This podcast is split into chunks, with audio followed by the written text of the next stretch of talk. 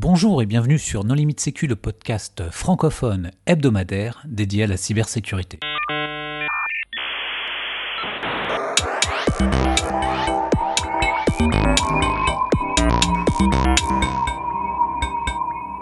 Alors aujourd'hui, nous allons parler du Cyber Security Act avec euh, Franck Sadmi qui est chargé de mission à l'ANSI. Bonjour Franck. Bonjour. Pour discuter avec lui, les contributeurs Non Limite Sécu sont Nicolas Ruff. Bonjour. Marc-Antoine Ledieu. Bonjour. Hervé Schauer. Bonjour. Jean-Philippe Gaulier. Et moi-même, Johan Hulot. Alors en préambule, Franck, est-ce que tu voudrais bien te présenter? Oui, bien sûr. Donc, euh, bah, Franck Salmi, je travaille à, l'ANSI. Je suis dans la division produits et services de sécurité. Euh, dans, cette division, euh, on, parle beaucoup de certification, qualification, et il y a le bureau politique industriel également. Et moi, je m'occupe de tous les aspects certification européenne. Alors, le Cyber Security Act, qu'est-ce que c'est? Alors, le Cyber Security Act, c'est un règlement européen qui est sorti en juin 2019 euh, l'intitulé de, de, de, de, ce Cybersécurité Act ou euh, Cyber Act ou règlement de cybersécurité, c'est le règlement relatif à l'ENISA et à la certification de cybersécurité des technologies de l'information et des communications. Et il est composé de deux parties. La première, c'est euh, institutionnaliser euh, l'ENISA, l'Agence européenne de cybersécurité. Et la seconde partie, porte sur la certification européenne, c'est-à-dire comment euh, mettre en place un cadre général de certification à l'échelle européenne. Alors, très brièvement, l'ENISA, quel va être son rôle, euh, etc. Bah, L'ENISA, donc l'Agence européenne de cybersécurité, elle va avoir un rôle de centralisateur de, des aspects cybersécurité. Elle a plusieurs mandats qui sont énoncés dans le règlement. Néanmoins, il y en a une, une, une vocation première de l'ENISA, c'est de coordonner tous les travaux de cybersécurité, et en particulier euh, concernant euh, la certification européenne. Mais l'ENISA, c'est pas nouveau. Alors comment ça se fait qu'on n'en parle que maintenant ou qu'on revient maintenant sur euh, ce Cyber Security Act euh, pour parler de l'ENISA Est-ce qu'il y a un besoin de reconnaissance? Il y a, Qu'est-ce qui se passe? Alors, je suis pas complètement expert sur le sujet de l'ENISA, néanmoins, je crois qu'avant, il y avait des mandats qui étaient complètement temporaires, c'est-à-dire que elle avait des mandats pour trois ans pour exécuter un certain nombre de tâches, et grâce au Cybersécurité Act, c'est complètement pérennisé, et donc, euh, il y a un mandat euh, permanent pour cette agence européenne de la cybersécurité. Alors, et donc c'est un règlement, c'est-à-dire que ça sera comme le RGPD Oui. Alors un règlement donc d'application directe. Et euh, si on se concentre maintenant sur sur la certification européenne, hein, la seconde partie de, de ce règlement-là, c'est vraiment un cadre, un cadre général pour mettre en place des schémas de certification européenne avec des, des, des règles pour, pour avoir des reconnaissances à travers, à travers toute l'Europe. Et, euh, et le but, le but, hein, puisqu'on n'en a pas encore trop parlé, le but d'avoir euh, cette certification européenne au niveau européen, c'est euh, d'améliorer évidemment la qualité au niveau cybersécurité, sécurité des produits, des services et des processus. Donc ça, c'est le premier point. Le deuxième point, c'est d'harmoniser les mécanismes d'évaluation. Donc s'assurer que justement quand je certifie dans un pays, euh, ça va être la même chose que dans un autre pays. S'assurer au niveau harmonisation que justement il n'y aura pas euh, 18 schémas de certification produit, par exemple, parce que ce qui était plutôt le cas hein, jusqu'à présent. Euh, jusqu'à présent, en fait, on, pouvait certifier euh, en Allemagne ou en Espagne selon des processus de, de des processus d'évaluation différents. Donc l'objectif là, c'est bien de, de regrouper tous ces schémas de certification et de les rationaliser. Euh, J'insiste là-dessus parce que aussi on, on, parle souvent de. Alors à l'ANSI, on faisait beaucoup de certifications dites nationales, mais en fait, euh, il y avait aussi euh, il y a toute la certification qui, qui, qui émanant de, du secteur privé. Et euh, on voit bien qu'il y, y, a plusieurs types de certifications qui, qui en fait, pour les comparer, euh, c'est assez difficile puisque c'est pas sur les mêmes standards, c'est pas sur les mêmes méthodes d'évaluation. Et le but de la certification européenne, c'est justement de, de, garantir dans un schéma euh, une cohérence de l'ensemble. tu peux préciser ce que tu entends par secteur privé? Enfin, qui délivre des certifications privées en France sur, sur des produits ou des services? Tu, tu penses à l'AFNOR ou des choses comme ça? Ouais, alors l'AFNOR AFNOR Certification est un centre de certification. Euh, moi, je travaillais dans, euh, je travaillais à, Bureau Veritas. Euh, Bureau Veritas certifie des, des, produits de sécurité selon des normes IEC, qui sont pas des normes euh, utilisées à l'ANSI, par exemple. Et on voit bien qu'il y a plusieurs approches d'évaluation. Qui portent sur les mêmes types de produits. Et, la certification européenne va permettre de, regrouper ces différentes méthodes d'évaluation. C'est un enjeu à la fois technique de reconnaissance, mais c'est aussi un enjeu économique, puisque ça permettra aux produits qui seront certifiés dans un, dans, dans un pays euh, de pouvoir s'étendre plus facilement partout en Europe. Ouais, exactement. C'est-à-dire que l'objectif hein, principal, c'est de pouvoir euh, euh, évaluer en France, enfin comment dire, un fabricant peut euh, fabriquer son produit en Espagne, le faire certifier en France et l'utiliser euh, dans un pays, euh, un autre pays en Europe avec la reconnaissance qui va bien, puisque ce qu'on délivre avec la certification européenne, c'est bien un certificat européen, c'est pas un certificat français, c'est pas un certificat du, d'un organisme d'évaluation, c'est un certificat européen qui sera utilisable bah, au sein du marché. Mais qu'est-ce qui va advenir des certificats privés dans ces cas-là, une fois qu'il y aura une certification européenne commune, justement? La certification de produits par la FNOR ou Bureau Veritas euh, selon leurs propres critères à eux, est-ce qu'elle aura encore du sens? Alors, ouais, là, là, on va rentrer plus précisément dans, dans ce qu'est un schéma, parce que le, le, le Cybersecurity Act donc dit que euh, on va mettre en place des schémas de certification, donc soit produit, soit processus, euh, soit service. Euh, ce qu'on ce qu'on n'aborde pas, c'est les personnes, certification de personnes. C'est pas pris en compte ça dans, dans le Cyber Act. ni ni les systèmes de management? Ni les systèmes de management au sens très strict quoi. Après on va voir par exemple pour notre système cloud, on pourra en parler plus tard de, de, de ouais, du, du, du, schéma cloud, mais euh, ouais, au sens strict c'est c'est pas c'est pas pris en compte. Euh, néanmoins, euh, alors mais peut-être peut-être pour que les gens euh, euh, visualisent avec ce qu'ils ont déjà entendu parler, la certification de produits.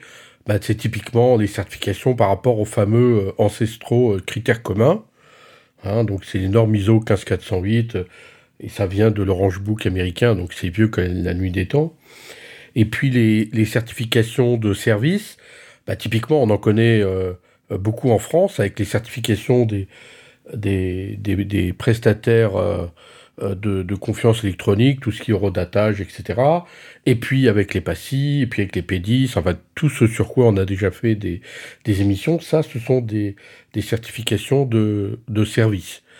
Donc voilà, c'est ce type de certification que l'Europe envisage de fédérer. Ouais, exactement.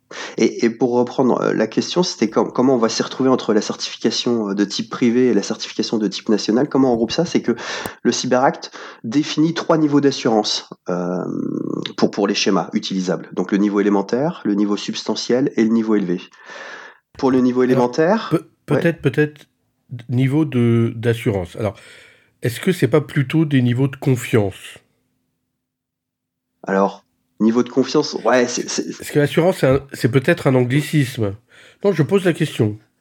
Non, c'est un, niveau d'assurance au sens où euh, quel est l'effort qu'on va fournir pour obtenir une certaine confiance dans le produit? Ben voilà, donc c'est bien un niveau de confiance.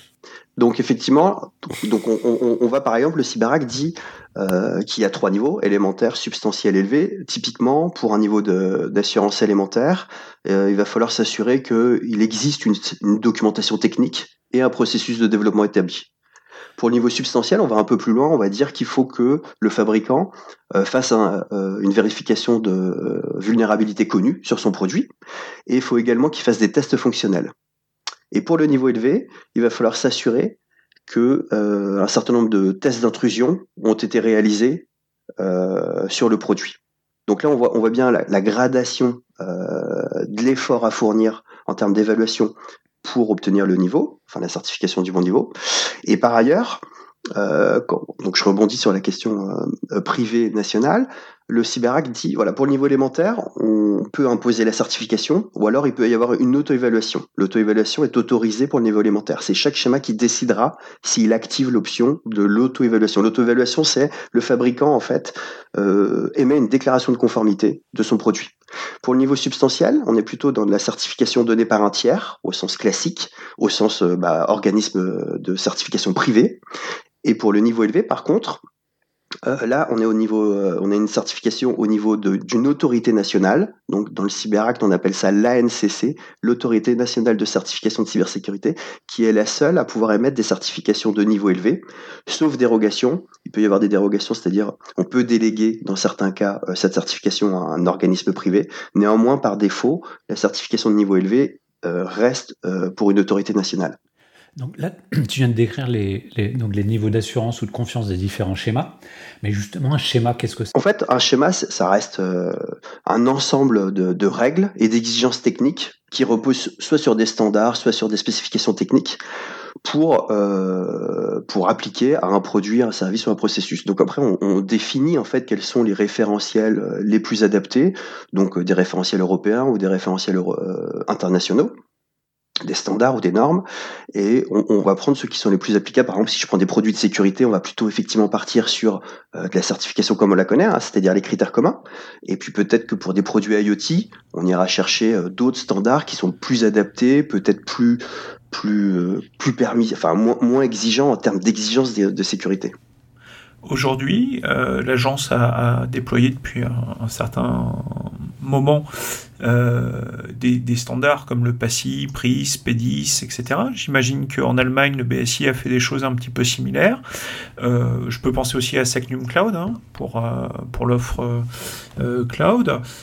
comment ça se passe? Est-ce que c'est une mutualisation autour des pays qui ont déjà travaillé et on essaye de trouver un consensus pour que les certifications déjà acquises perdure Est-ce que c'est une course à l'échalote?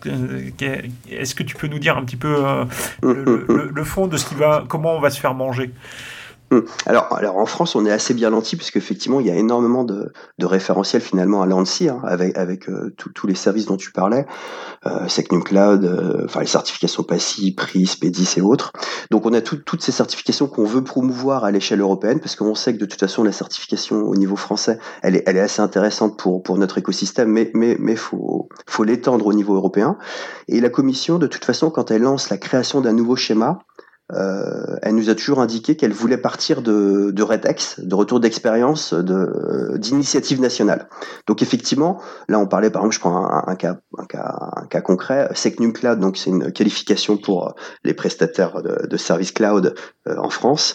Nous, on a poussé euh, ce, ce schéma-là à l'échelon européen pour le futur schéma européen qui s'appelle EUCS, European Cloud Services. Et euh, ça sera décidé après en, commission avec euh, tous les pays. Qui, qui c'est qui va choisir ce qui est retenu euh, quel, quel niveau d'exigence Est-ce que c'est un vote Est-ce que c'est par rapport au rétex Comment ça se passe? Alors, il y a deux choses. Il y a déjà dans les mécanismes de création d'un schéma, c'est la Commission européenne qui décide quels sont les, futurs schémas à lancer. Donc à ce jour, il y en a trois qui sont lancés. Il y a EUCC pour les critères communs, EUCS pour euh, les schémas cloud et euh, le schéma 5G, EU5G. Et euh, elle va demander, elle va lancer un mandat justement à l'ENISA pour rédiger le contenu du schéma. Et dans, dans ce mandat-là, euh, la commission va pouvoir dire bon voilà pour rédiger tel ou tel schéma vous pourrez vous inspirer de telle ou telle initiative euh, donc sous-entendu, voilà, en France par exemple, on a SecNumCloud, bon bah servez-vous de SecNumCloud comme base de travail. Après, on peut l'étendre, on peut le réduire, bon voilà. Et après, l'ENISA prend ce mandat-là, va créer un groupe d'experts formé d'industriels, 20 experts en général, et euh, pendant une année, elle va rédiger le schéma par rapport à des briques existantes. Donc si je vous reprends par exemple le schéma cloud. Euh, il y avait une initiative qui existait en Allemagne qui s'appelle le schéma C5, qui porte sur le, cloud. Il était plutôt de niveau substantiel, donc un niveau intermédiaire. Nous, on avait Secnum Cloud euh, plutôt de niveau élevé, on le positionne au niveau élevé. Donc la création du, schéma européen cloud est composée des deux briques, C5 pour le niveau substantiel et on, on, ajoute toutes les exigences supplémentaires de Secnum Cloud qui nous permettent d'atteindre le niveau euh, élevé. Et, et, quid des, certifications produits? Bah, produit, produit, c'est pareil. Pour le coup, là, euh, on est dans la rédaction du premier schéma EUCC. Euh, e Alors, il a le mérite de, comment dire, il était déjà assez harmonisé, hein, puisque EUCC c'était déjà, des, enfin, EUCC pardon. pour? Ouais, European Common Criteria. Donc c'est le schéma, en fait, c'est la transposition du schéma critères commun à l'échelle européenne qu'on appellera EUCC demain. Donc en fait, l'ancien schéma EUCC, il a été donc transposé au niveau EUCC, au niveau européen, grâce au Cyberact, avec ces, fameuses briques dont je vous, ai parlé auparavant, c'est-à-dire typiquement dans le Cyberact, on dit qu'il peut y avoir trois niveaux. EUCC, par exemple, n'aborde que deux niveaux. Il n'existe que le niveau substantiel et le niveau élevé. Il n'y a pas de niveau élémentaire. Et donc, en fait, on a transposé euh, ce schéma historique CC pour devenir un schéma EUCC, dans lequel en fait, en faisant rapidement le détail, par exemple, le niveau substantiel correspond à des niveaux AVAVAN 1 et 2, voilà, et puis par exemple, le niveau élevé correspond à niveau, des niveaux d'évaluation pour les, les AVAVAN 3, 4, 5. Donc on, a pu transposer. De la même manière, euh, les autorités nationales certifient pour le niveau élevé, et puis le secteur privé, pour le coup, va récupérer la certification de niveau substantiel, et ça, c'est ça, c'est une nouveauté. Le, premier niveau qui est plus proche, on va dire, de l'auto-évaluation, est-ce que euh, on ne craint pas que ce, soit un niveau euh, facile d'accès et qui permette de présenter des produits ou des services un peu trop facilement? Ah mais c'est le concept, c'est euh, accessible super facilement. Et en fait, c'est la même chose que le marquage CE. Aujourd'hui, quand tu as le marquage CE, euh, bon par exemple moi sur mon capteur de CO2, eh bien ce marquage CE, c'est le fabricant qui a dit ouais c'est bon, moi je respecte les règles de l'Europe et je mets le marquage CE. Bah, c'est pareil, tu auras des IoT marquage CE, bah, évidemment il n'y a absolument personne qui a audité, euh, c'est un contrôle a posteriori par les douanes ou d'autres, mais donc en fait c'est pareil que le marquage CE c'est chacun qui dit ouais c'est bon, j'ai respecté les règles de l'Europe. Ouais, mais je pense que ça dépendra justement des, enjeux portés par certains schémas. On pourrait imaginer un schéma IoT ou un schéma IoT industriel. Peut-être qu'un schéma IoT pour le niveau élémentaire, euh, l'auto-évaluation sera suffisante, alors que peut-être que l'IoT industriel, on dira que euh, dès le niveau élémentaire, il faut une certification puisqu'on accorde plus de confiance quand c'est euh, évalué par un tiers. Un capteur de CO2 grand public, bon bah même connecté, le marquage CE, ça suffit. Par contre, euh, un, capteur de CO2 industriel, euh, ah ben voilà, on va peut-être demander effectivement une vraie certification par un tiers. Et est-ce que les schémas ont été prédéfinis d'ores et déjà ou il y en a qui sont à venir? Alors, pour l'instant, il y en a trois qui sont lancés. Donc les critères communs, les services cloud et le schéma 5G qui va être lancé fin de mois là, enfin fin, fin d'année, novembre-décembre. Et euh, par la suite, en fait, effectivement, euh, il y a une roadmap, une, un programme de travail qui a été défini par la, la Commission européenne par rapport aux besoins identifiés euh, bah, de tous les secteurs. Donc, euh, euh, les futurs schémas qui sont envisagés, c'est un schéma produit système industriel, un schéma produit IoT, euh, et puis il y a d'autres pistes de réflexion qui sont processus de développement, euh, un schéma pourquoi pas IA, intelligence artificielle, euh, un schéma crypto, il en est question puisque justement ça pourrait être complètement transverse à l'ensemble des, des, produits. Donc pour, pour, pourquoi ne pas avoir un, schéma dédié crypto C'est à l'étude? schéma PASSI, schéma PASSI ah, il a été J'avais peur parce que je ne le voyais pas arriver. Je me dis mince, mais ils vont pas essayer de rendre européen la certification des auditeurs. Ah, si, si, si. Bah, alors, l'ANSI, on est assez, actif, hein, parce que nous, nous, justement, notre modèle, c'est de promouvoir tous nos schémas. Hein. On, a, on a pas mal de schémas, on sait qu'il y en a qui fonctionnent. En plus, typiquement, le, schéma PASSI, donc euh, euh, prestataire d'audit, il peut être utilisé dans plein d'autres schémas. Quand on demande, par exemple, à ce que euh, un produit au niveau élevé soit pentesté, enfin, où il y a une évaluation basée sur des tests d'intrusion, on pourrait très bien imaginer d'utiliser un prestataire qualifié ou certifié dans le nouveau monde, hein, parce que dans le nouveau monde, enfin dans le monde de la certification européenne, on ne parle que de certification. Euh, donc effectivement, nous, nous on promeut euh, vraiment nos, nos, nos schémas français. Il y, y, a tout un tas de standards. Alors tu, tu, fais bien de terminer par, par français parce que ma question porte là-dessus. Il y a tout un tas de standards qui existent autour de l'ISO hein, 27001, 27017, 27035, etc. Euh, Est-ce que l'Europe veut se démarquer euh, et créer un, un, schéma ou des schémas européens de certification? Est-ce que c'est pour lutter contre euh, des acteurs euh, étrangers, que ce soit chinois, américains ou autres Ou euh, est-ce que ça va vraiment, selon toi, apporter un plus par rapport à tout ce qui existe déjà ou qui pourrait exister par ailleurs? Moi, je pense que le plus le plus vraiment qui va être apporté grâce à la certification européenne, c'est déjà de rationaliser l'ensemble des schémas qui peuvent exister. Euh, on peut prendre les exemples des produits, parce que bon, produit, on, comprend bien, il y a beaucoup de schémas d'évaluation qui permettent d'obtenir des certifications. Quoi. Et effectivement, c'est difficile de s'y retrouver. L'objectif de la certification européenne, c'est vraiment de, regrouper cela. Donc on aura peut-être un schéma euh, critère commun, ça c'est sûr. Et par la suite, on aura peut-être des, des, schémas euh, pour les produits industriels ou IoT, mais qui seront peut-être des déclinaisons finalement des schémas, des critères communs. Pourquoi pas? Et d'ailleurs, nous, à l'ANSI, on pousse plutôt dans ce sens-là. On veut plutôt des schémas génériques qui puissent être après être, comment dire, spécialisés par rapport à certains domaines sectoriels. Non, mais c'est pour créer un marché européen. Parce que là, Jean-Philippe, tu vois bien que le marché est complètement morcelé. Chacun fait son truc dans son pays. Donc c'est pour, pour permettre l'émergence d'acteurs européens, il faut que tout le monde se fasse confiance à l'intérieur de l'Europe. Ça n'était pas encore le cas dans notre domaine. Hum. Et, d'ailleurs, si, ouais, je, je t'en prie, vas-y pardon, si je prends le cas de Secnum Cloud, euh, j'imagine très bien euh, des acteurs euh, nord-américains, par exemple, vouloir se faire certifier illico presto dès que le schéma sera validé, parce que, tu viens de le dire, Hervé, ça, donne un saut de confiance sur toute l'Europe et ça leur permettrait très probablement d'accéder à des marchés. C'est aussi pour ça que dans ma question, il y avait une question sur la partie protectionnisme. Alors, ouais, pour rebondir sur la partie protectionniste, typiquement sur le schéma cloud, je ne sais pas si vous en avez entendu parler, mais donc, comme je le disais tout à l'heure, le schéma cloud européen, celui qu'on est en train de construire et de rédiger, euh, enfin, c'est l'ENISA qui rédige, hein, qui le stylo, hein, mais, mais on participe aux réunions de travail.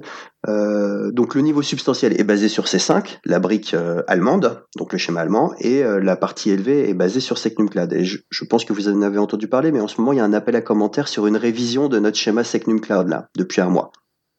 Et dans cette révision-là du schéma SecNumCloud, on a clarifié un certain nombre d'exigences qui portaient sur l'immunité aux lois extraterritoriales à savoir se protéger de réglementations non européennes qui pourraient donner euh, certains accès à certaines données dans certains cas. Donc euh, ça existe aux États-Unis et puis ça existera dans d'autres pays. Donc euh, SecNumCloud permet justement de, de, nous protéger, c'est-à-dire protéger les, les, données qui seront hébergées en Europe et euh, donc au niveau Secnum Cloud, on est à peu près d'accord, puisque au niveau français, euh, c'est l'ANSI qui gère, et, voilà. Néanmoins, euh, au niveau européen, on est en train de pousser la même idée. Et effectivement, on est dans une campagne d'influence, parce que certains États membres sont pas du tout sur la même échelle de risque, même pour le niveau élevé, quoi. Alors que nous, on considère que c'est un risque vraiment à prendre en compte. Je voudrais revenir sur les aspects produits et le lien avec les CSPN. Comment est-ce que ça se passe? Alors CSPN, donc bon, bah, c'est un schéma purement français, qui n'a pas beaucoup de reconnaissance en Europe. Il y a des accords qui ont été initiés avec l'Allemagne, mais ça va pas beaucoup plus loin. Nous, notre objectif pour la CSPN, typiquement, c'est de lancer, euh, enfin, de, de faire devenir CSPN en tant que schéma européen pour le niveau élevé, puisqu'on considère que la CSPN, c'est du niveau élevé euh, par rapport aux tests d'intrusion qui sont demandés dans le, dans le Cyberact. Donc, je ne sais pas si vous avez entendu parler, il y a une initiative en ce moment de, de normalisation sur une norme qui s'appelle FITSEM, Fixed Time Common Evaluation Methodology. Donc ça veut dire une évaluation en temps contraint, ce qui correspond exactement euh, à la CSPN. Donc euh, en ce moment, on travaille pas mal sur cet aspect normalisation pour avoir euh, une norme qui représente vraiment la CSPN et pour que demain, on ait un schéma dédié, c'est-à-dire un schéma produit, mais en temps contraint, ce qui est une différence par rapport au, à l'approche critère commun, par exemple.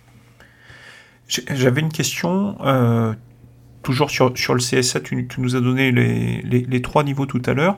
Euh, j'aurais voulu, si c'est possible, hein, euh, que tu nous précises un, peu la vision que euh, l'agence peut avoir sur la place de l'hygiène dans tout ça, parce qu'on sait dans les nouveaux référentiels, je pense entre autres à Secnum Cloud, que la base euh, de Secnum Cloud, c'est déjà l'hygiène. Tant qu'on n'a pas rempli l'hygiène, on ne peut pas aller euh, vers la suite. Et ce que je vois se dessiner, alors peut-être à tort, hein, c'est que cette inclusion sera, sera présente euh, un peu globalement. Est-ce que tu envisages ou, l'agence envisage de pousser aussi l'hygiène pour un certain niveau à travers le CSA L'hygiène, l'hygiène au sens hygiène de sécurité Le, guide, le, guide d'hygiène. Ouais. Bah pour nous, typiquement, le guide d'hygiène, c'est vraiment du niveau élémentaire. C'est-à-dire, c'est les premières briques qui sont des, formes de quick wins, qui sont faciles à mettre en œuvre par un fabricant ou un fournisseur de, fabricant de produits ou fournisseur de services, et, qui représentent euh, un niveau élémentaire, quoi. Et qui, est une première, qui est une première, un premier palier pour arriver ensuite au niveau substantiel ou élevé. D'accord, donc euh, euh, quoi qu'il arrive, c'est l'ensemble des référentiels poussés par l'ANSI qui, va réussir à trouver sa place a priori dans le CSA. Et en Alors, position. Alors on espère, ouais. On est assez actif dans ce domaine-là, donc on essaye de justement pousser nos bonnes pratiques.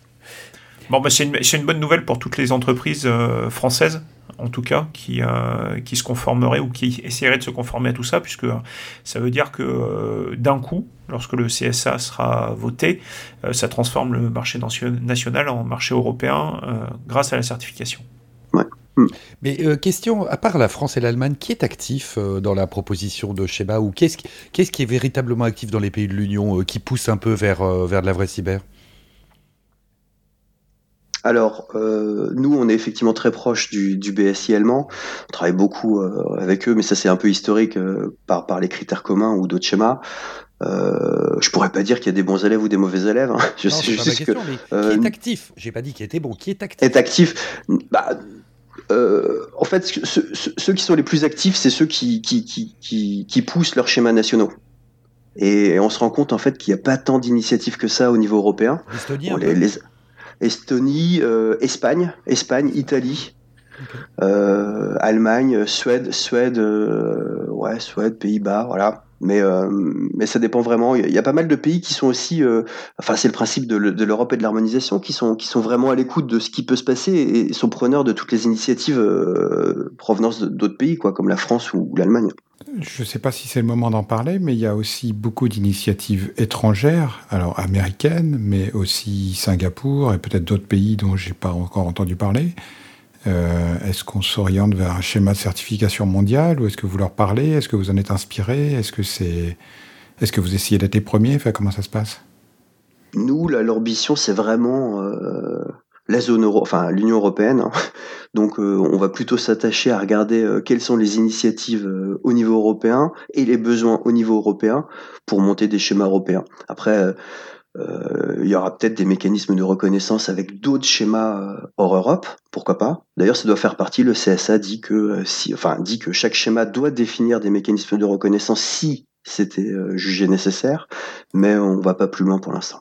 Et alors, quels sont les acteurs du processus de certification?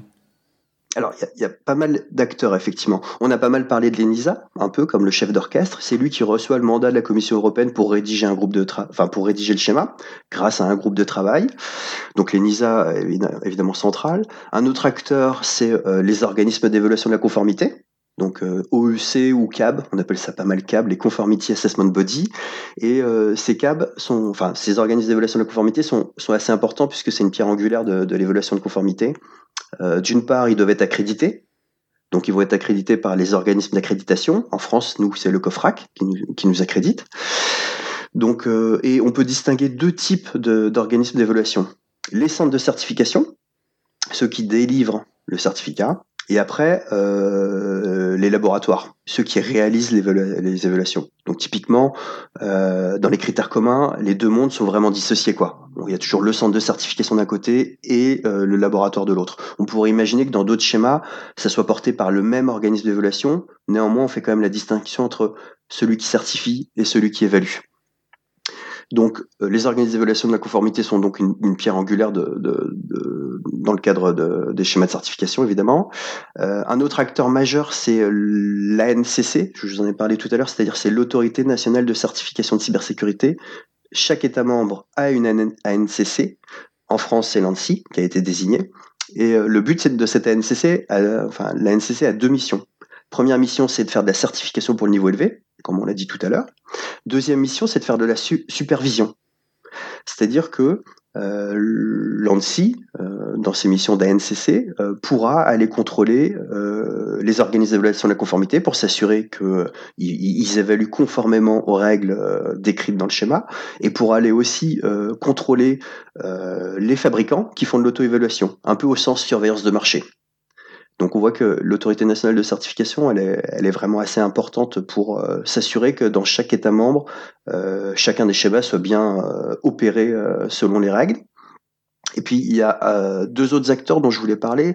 le groupe ECCG. Le groupe ECCG, c'est le European Cyber Security Certification Group. Donc ça, c'est le groupe des États membres euh, donc l'ANSI fait partie de ces États membres, chaque, pays a, son représentant, qui va discuter avec la Commission pour pouvoir influer sur les futurs schémas et va pouvoir aussi donner une opinion quand le schéma sera rédigé.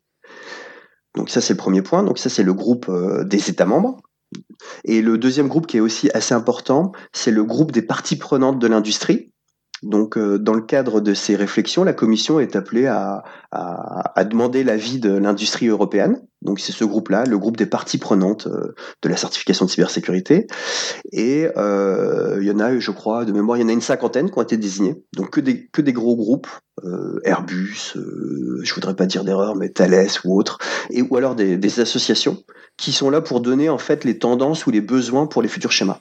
Mais ce sont plutôt des industriels qui produisent des produits ou des, des, clients, des consommateurs, des gens qui utilisent les deux, les deux justement, pour que justement le, la définition du besoin soit, soit bien identifiée, mais à l'échelle européenne, quoi. Et donc la commission en fait se repose sur ces deux piliers-là, enfin trois, j'aurais tendance à dire. Premier pilier, les industriels. Euh, deuxième pilier, la représentation des États membres. Et le troisième, c'est évidemment l'INISA pour euh, la rédaction des schémas. Et quelles sont les échéances euh, à venir? Alors, les échéances, le Cyber Act, il est, il est sorti en juin 2019 euh, d'application directe, donc il était, euh, il est applicable. Bon, bah, comme il n'y avait pas de schéma européen en juin 2019, ça fait deux ans qu'à peu près on attend le premier schéma, parce que on va pouvoir commencer à travailler quand le premier schéma sera sorti. Euh, en juin 2021, euh, chaque ANCC, autorité nationale, devait être désigné. Donc chaque État membre a désigné depuis juin dernier son autorité nationale. Et bah, donc les prochaines échéances maintenant, c'est les sorties des futurs schémas. Donc les critères communs, par exemple, euh, la transposition, le schéma EUCC européen, euh, devrait sortir pour euh, fin de deuxième trimestre 2022. dans la foulée devrait suivre le cloud, puisque là, on est en fin de rédaction du schéma. Là, ça va passer dans les mains de la Commission européenne qui va le transposer en acte législatif. Ça va prendre un petit peu de temps, au moins six mois. Et puis dans la foulée, donc ouais non, et puis début 2023, euh, il y aura euh, la mise en œuvre de, du schéma 5G par exemple. Et pour revenir encore plus précisément dans les délais, par exemple, euh, EUCC, là dont je vous parlais, va sortir euh, fin deuxième trimestre 2022. Il va y avoir une période de transition, c'est nécessaire. C'est-à-dire que la période de transition va permettre aux futurs organismes d'évaluation de la conformité de devenir accrédités, et puis aux fabricants de montrer les nouvelles preuves attendues par rapport à l'ancien monde qui étaient les critères communs. Donc on a une période de transition qui va être statuée par euh, la Commission européenne, une période de 12 à 18 mois, nous on espère 12 mois, pour que justement le premier certificat émis soit euh, un an après euh, la sortie de l'acte législatif de la Commission européenne. Est-ce qu'il y aura, je l'ai mentionné tout à l'heure, mais est-ce que euh, les gens qui seront certifiés, euh, je reste sur Secnum Cloud euh, pour l'exemple, auront un passe-droit le temps de leur certification, donc trois ans par exemple, pour avoir un équivalent en UCS lorsque celui-là sera sorti? Alors, le, le Cyberact dit bien que euh, l'ensemble des produits ou services qui seraient certifiés dans un autre cadre, évidemment, vont garder euh, la, validité, la validité de leur certificat. Et les périodes de transition permettent justement de monter la marche pour, pour pouvoir, euh, comment dire, passer dans, dans, dans, le nouveau schéma européen. Quoi. Et, et d'ailleurs, quand on travaille avec les NISA pour la constitution, bah, par exemple, du, du schéma critère commun ou du schéma cloud, il est prévu des guidelines pour faire des passerelles entre l'ancien monde et le nouveau monde. Euh, de la même manière, pour le schéma cloud, il y aura des passerelles entre le schéma C5, qui est le niveau substantiel à peu près, avec le niveau substantiel euh, du schéma européen. Et, de la même manière, il y aura une passerelle, enfin une passerelle. On identifiera quelles sont les différences entre Secnum Cloud et le niveau élevé pour faciliter la vie des qualifiés, quoi. Enfin, oui, des qualifiés si je reformule, euh, euh, du coup, les, gens qui auront des certifications, selon la nouvelle terminologie, euh, devront quand même montrer pas, patte blanche pour transformer un Secnum Cloud français en, e, EUCS. Oui, oui, parce qu'il y a forcément, il y a, des différences dans le nouveau schéma cloud. Là, il y a des nouvelles exigences, et donc, et même en termes d'évaluation, la méthode d'évaluation est un petit peu différente. Donc, oui, il y aura un travail à fournir. Il n'y aura pas, comment dire, une il n'y aura pas d'équivalence immédiate. Non, il n'y aura pas, il y aura pas d'équivalence directe. Mais c'est aussi le cas, par exemple, avec les critères communs. Hein. Même si le, schéma EUCC européen est très proche du schéma CC, il y a quand même une marche à franchir entre, euh, entre les deux schémas. Oui, ça veut dire que quelqu'un qui, euh, alors peut-être ce sera plus le cas, hein, mais quelqu'un qui voudrait euh, se faire certifier Secnum Cloud en 2023, si j'ai bien écouté le planning que tu nous as donné, ferait mieux d'attendre 2024 pour passer directement euh, sur le référentiel CSA. Moi, je suis plus perplexe parce qu'il y a, y, a, y a pour la plupart des gens tellement de, de travail à faire que pour candidater sur un schéma européen en 2024, moi, ma recommandation, ce serait mettez-vous-y tout de suite. Ouais, alors effectivement, et puis, et puis même en passant par, par, par l'échelon euh, SecNumCloud, hein. effectivement, là je pense que ce que je disais tout à l'heure, euh, oui, effectivement, euh, le schéma cloud, il va pas arriver avant milieu 2022, donc le premier certificat est mis milieu 2023 au mieux. Donc, euh, et, et ah, pense dans ça a toujours du retard. Alors ça, c'est des temps un peu longs, c'est des temps un peu longs. On est assez satisfait puisque ça avance. Hein. Il y a quand même, on est sur trois schémas au bout de deux ans. Euh, les ambitions de la Commission européenne à l'origine, c'était de faire deux schémas par an à peu près. Mais on se rend compte que c'est assez optimiste. Franck, tu as dit que dans le schéma européen, il y avait quelques trucs en plus par rapport à Sectum Cloud. Ouais, mais à mon avis, ils sont anecdotiques. Est-ce qu'il n'y a pas aussi des choses en moins? Alors nous, pour le coup, on une des lignes rouges hein, de l'ANSI, c'est de s'assurer que le, niveau élevé du futur schéma européen euh, comprenne l'ensemble des exigences Secnum Cloud. mais actuellement, dans Secnum Cloud, il y a quasiment tous les documents de l'ANSI qui sont applicables. Ah, alors, on a Comment tu passes ça au niveau européen? Bah, faut qu'on les traduise. Et, au-delà de ça, euh, non, non. Euh, on s'assure que, les grandes familles d'exigences sont au moins reportées au niveau élevé. C'est trop fort. Ah bah c'est non, c'est beaucoup, c'est beaucoup de travail hein, de reporter parce qu'effectivement, euh, et puis en, plus, euh, je, rebondis sur une question qui a été, qui a été posée auparavant, c'est-à-dire on n'a pas tous la même définition du niveau élevé, quoi.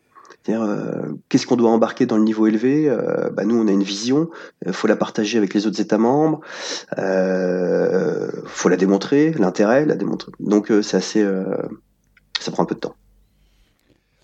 Et est-ce que dans, ce cadre, dans ce mouvement législatif européen, euh, vous, euh, par exemple, très directement Annecy, vous êtes impacté par les, nouvelles réglementations qui arrivent? Euh, Moi, je pense notamment à Nice 2, je pense à, Dora, la, sécurité informatique pour le secteur financier.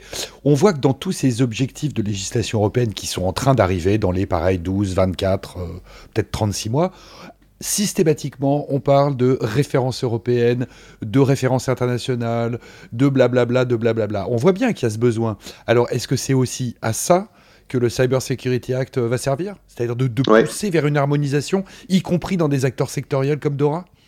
Ouais. Ah, Alors, ce que j'ai dit tout à l'heure, c'est le, le, règlement, il est d'application euh, directe, le règlement du Cyber-Act. Néanmoins, il est d'application volontaire. C'est-à-dire que si vous voulez sortir un produit qui n'est pas certifié, vous avez le droit à ce jour. C'est vraiment si, si vous souhaitez que votre firewall soit certifié sur le niveau élevé, élémentaire ou substantiel, c'est vous qui choisissez finalement. Par contre, on espère que justement, à terme, ça soit appelé par des directives euh, Nice ou autres, pour, pour, pour justement euh, bah, garantir le succès de la certification européenne et parce que parce que les schémas seront suffisamment matures et auront euh, ouais auront assez de maturité pour pouvoir être appelés directives dans appelés directement dans des directives telles que telles que tu les disais tout à l'heure. Mais c'est l'objectif. Hein. Application volontaire dans un premier temps et dans un deuxième temps. Et je crois d'ailleurs que dans la révision de la directive Nice, il est pas mal question de certification. Alors, on, se mord la queue puisqu'on on voudrait appeler de la certification, mais les schémas sont pas encore sortis, donc faut attendre que les schémas sortent. Donc voilà, il y a, y a un problématique de, de rédaction euh, des exigences, mais euh, je pense que la directive Nice va être modifiée dans le sens où, tant que possible, la certification sera souhaitée ou fortement recommandée. Mais la certification, je pense qu'elle restera nécessairement volontaire, parce qu'à partir du moment où euh, elle devient obligatoire, en gros, euh, ceux qui l'ont pas obtenue euh, sont ceux qui ont échoué. Or aujourd'hui, le, grand, principe du CSPN, c'est qu'on connaît que les gagnants, mais tous ceux qui ont échoué et qui ont parfois échoué plusieurs fois avec plusieurs laboratoires d'évaluation, bah ça justement, on ne, on ne le sait pas, puisqu'on connaît que les gagnants. Franck, est-ce que tu souhaiterais apporter le mot de la fin?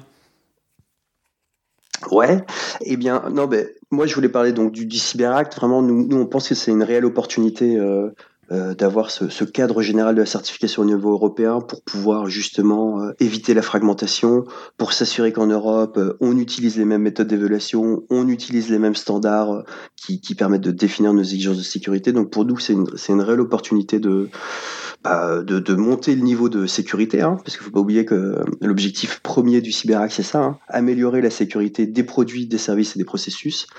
Et, à l'ANSI, donc ça nous tient à, cœur de travailler activement euh, dans ce cadre-là de la cybersécurité européenne, parce qu'on est plutôt fiers de nos schémas nationaux et qu'on aimerait bien reporter au niveau européen. Bon, bien, Franck, merci beaucoup d'avoir accepté notre invitation. Merci et félicitations pour ces travaux. Hein. Merci. Chers auditeurs, nous espérons que cet épisode vous aura intéressé. Nous vous donnons rendez-vous la semaine prochaine pour un nouveau podcast. Au revoir. Au revoir. Au revoir. Au revoir. ピッ!